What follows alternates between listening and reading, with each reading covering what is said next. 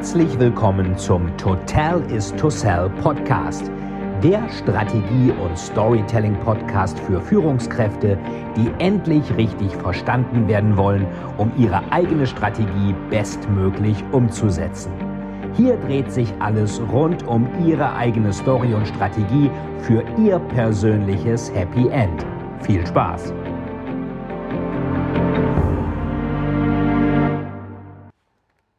Herzlich willkommen zu einer neuen Folge des Storytelling TV im Totalis to Sell Storytelling Podcast. Und heute geht es mal wieder um gute Markenstories. Also wie kriege ich es eigentlich hin, eine tolle Markenstory zu machen? Und da ist mir aufgefallen, im Economist war eine Werbung von Marriott. Marriott ist ja jetzt Bonvoy, das ist Marriott und Sheraton, die haben fusioniert. Riesige Hotelkette. Und ähm, ich persönlich finde Hilton noch ein bisschen schöner, aber die sind jetzt auch nicht schlecht und die sagen hier, ähm, Short History of Business Travel. Und dann sagen sie hier, das erste, die Seidenstraße kommt. Dann Marco Polo ist der erste Weltreisende. Christopher Columbus verbindet Europa und Amerika. Sowas kommt dann. Dann kommt die industrielle Revolution 1760 mit dem Dampfantrieb. Dann das erste Dampfboot 1807. Thomas Cook etabliert das erste Reisebüro 1841. KLM, die erste Airline, das waren die Holländer, 1990 startet. Das erste Motel, also Motorhotel hieß das, weil man da parken konnte, eröffnet 1957. Dann wird die Business Class gegründet, 1978 in Airlines. Dann 1983 gab es ähm, Geschäftshotels, das erste. Online-Travel kommt 1996, man kann also online einchecken, dann kam Crowdsourcing, dann äh, kam ähm, Marriott hat Starwood übernommen in 2016, dann Mobile Booking in 2017 und dann Pleasure Blooms. Pleasure ist so ein neuer Trend, das ist Business und Leisure, also beides kombiniert. Also ich hänge einfach, ähm, machen ja einige, Urlaubstage an ähm, Geschäftsreisen an. Und das finde ich ganz interessant, das ist so eine Art Customer Journey durch die Zeit und das passt sehr gut zu Hotels. Also ähm, ich habe selber auch schon ähm, einige Hotels beraten, auch auf Hotelkonferenzen gesprochen. Demnächst ist wieder eine in der Schweiz. Ich hatte auch einen ganz tollen Workshop, der war auch bei Instagram äh, für das Hilton Berlin, was ich extrem empfehlen kann. Hilton ist sowieso toll, haben dieses Jahr 100. Geburtstag. Vor 100 Jahren ist das, nee, letztes Jahr, 2019, ist 1919 von Konrad Hilton gegründet worden. Und das ist sehr schlau, mit einer Geschichte zu kommen, weil eine gute Hotelerfahrung ist auch immer eine Art, sagen wir mal, Customer Journey. Das heißt, ich muss, mir muss auch klar sein, wie geht es denn eigentlich los? Was erlebt der Kunde? Nehmen wir mal an, der Kunde hatte Verspätung auf seinem Flug, die Bahn ist nicht gefahren, war alles nervig, da hat es geregnet, dann kam kein Taxi. Und dann äh, checkt man ein und dann kommt erstmal diese Frage, hatten Sie eine gute Anreise? Was sagt man da, ja oder nein? Aber irgendwie die Frage kommt so oft, die ist auch nichts Besonderes mehr. Und dann muss man erstmal diesen blöden Meldezettel ausfüllen. Und dann äh, sind Sie geschäftlich hier oder nicht, weil sonst müssen Sie irgendwie Freizeitsteuer oder Touristensteuer oder was auch immer zahlen. Also man wird zu Beginn erstmal mit Bürokratie überhäuft und das kann man sicherlich anders lösen. Weil man kann auch sagen, ich fülle Ihnen das aus, äh, nehmen Sie doch einen Tee oder einen Drink und dann ähm, gehen Sie schon mal aufs Zimmer oder was auch immer. Und dann ist eben auch die Frage, dann geht es aufs Zimmer, wie ist das Zimmer, wie sieht das aus, wie ist das klimatisiert, äh, wie, wie, wie, ähm, wie fühle ich mich da, ähm, wie ist das mit den Fitnessräumen, sind die nah dran oder muss ich dann durch, zum Spa im Bademantel an der Rezeption an allen Leuten vorbeilaufen?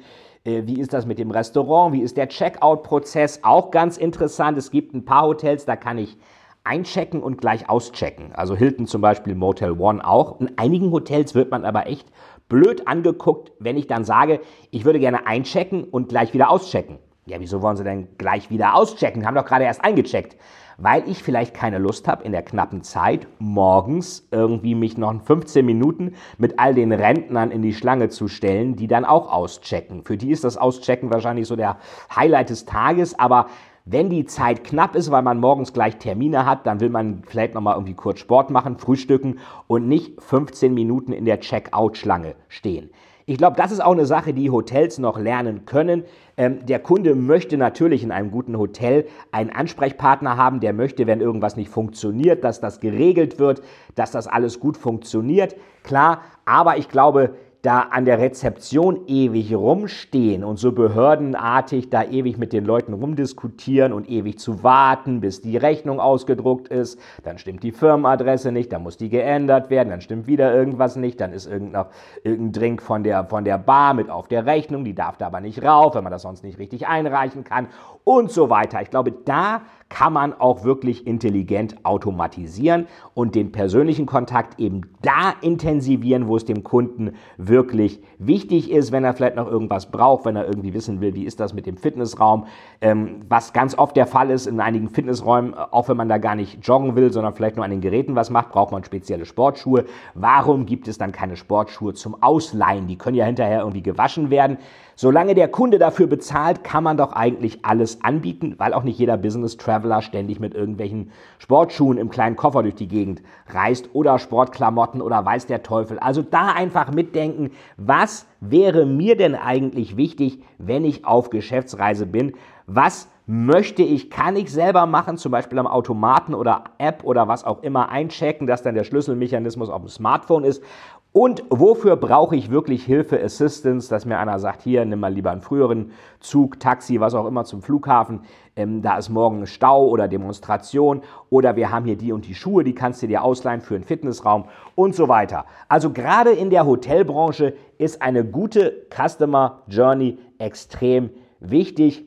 Hilton macht das sehr gut Motel One macht das auch durchaus interessant, indem sie einfach die Sachen, die ähm, der Kunde sowieso nicht haben will, weglassen und das, was sie an Geld dann sparen, eben im Preis reduzieren. Das heißt, der Kunde kriegt eine ähnliche Qualität wie in guten Hotels, zahlt aber weniger.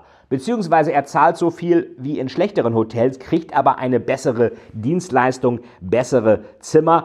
Hat meiner Ansicht nach ein bisschen nachgelassen. Motel One, wenn sie nicht gerade komplett ausgebucht sind, wie das in Berlin immer ist, sind sie auch recht teuer geworden. Von daher würde ich da sagen, müssen die ein bisschen aufpassen, dass sie da nicht ähm, preislich in eine Liga kommen, wo dann schon die besseren Hotels anfangen, die dann eben doch noch mehr Service bieten.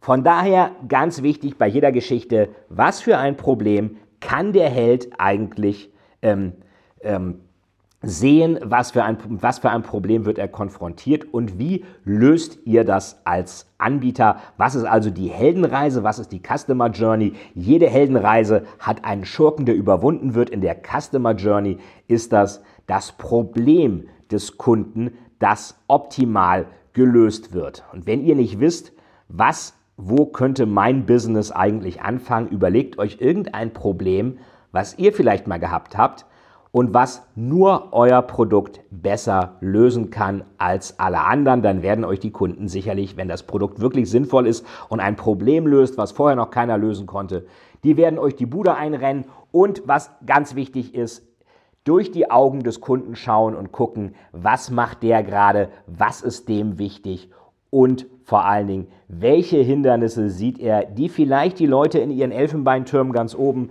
im Vorstandsbüro so nicht sehen. Aber wenn der Kunde den Eindruck hat, sein Problem wird optimal gelöst, dann kommt er wieder, dann kauft er wieder und dann wird er euch auch weiterempfehlen. Das ist dann kostenloses Marketing vom Kunden. Deswegen Customer Journey, Heldenreise ist bei jeder guten Marke ganz wichtig. Ich hatte ja mal die Story erzählt von Procter Gamble. Die hatten mal geschaut, äh, wie Leute eigentlich mit Waschmittel umgehen und die meisten haben das mit einem Schraubenzieher aufgehauen, weil sie das sonst nicht aufbekommen haben. Äh, und da haben die halt gesehen, oh Gott, unsere Verpackungen, die sind ja viel zu schwer zu öffnen. Also wie agieren Leute mit irgendwas. Oder auch, wenn man sich mal so Callcenter anschaut. Ganz furchtbar. Bei jedem Callcenter kommt erstmal eine Roboterstimme, die versteht einen nicht. Da muss man zum Mitarbeiter wechseln und dann wird einem erstmal unheimlich nervige Musik vorgespielt und dann kommt meistens immer noch der Hinweis, wussten Sie schon, auf sowieso.com können Sie alle Ihre Fragen auch im Internet erklären. Und das, was heißt denn das unterschwellig? Das heißt, Du Vollidiot von Kunde bist zu blöd fürs Internet und musst hier anrufen, belästige uns bitte nicht. Da hat ein Unternehmen die Möglichkeit, mit dem Kunden Kontakt aufzunehmen. Der Kunde meldet sich freiwillig. Viele andere beklagen sich, zu uns kommt kein Kunde, wir haben keine Kundschaft, wir können kein Cross-Selling machen. Und da ruft mal ein Kunde an und dann wird der so bescheuert abgewimmelt. Also so blöd kann man doch eigentlich gar nicht sein. Jeder Callcenter-Anruf ist die Möglichkeit, den Kunden zu begeistern, weil man sein Problem löst. Der ruft ja an, weil er ein Problem hat. Und wenn ich das löse, dann ist der Kunde bereit, auch Cross-Selling zu machen. Es gibt keine bessere Möglichkeit fürs Verkaufen als dann, wenn ich für den Kunden gerade ein Problem gelöst habe.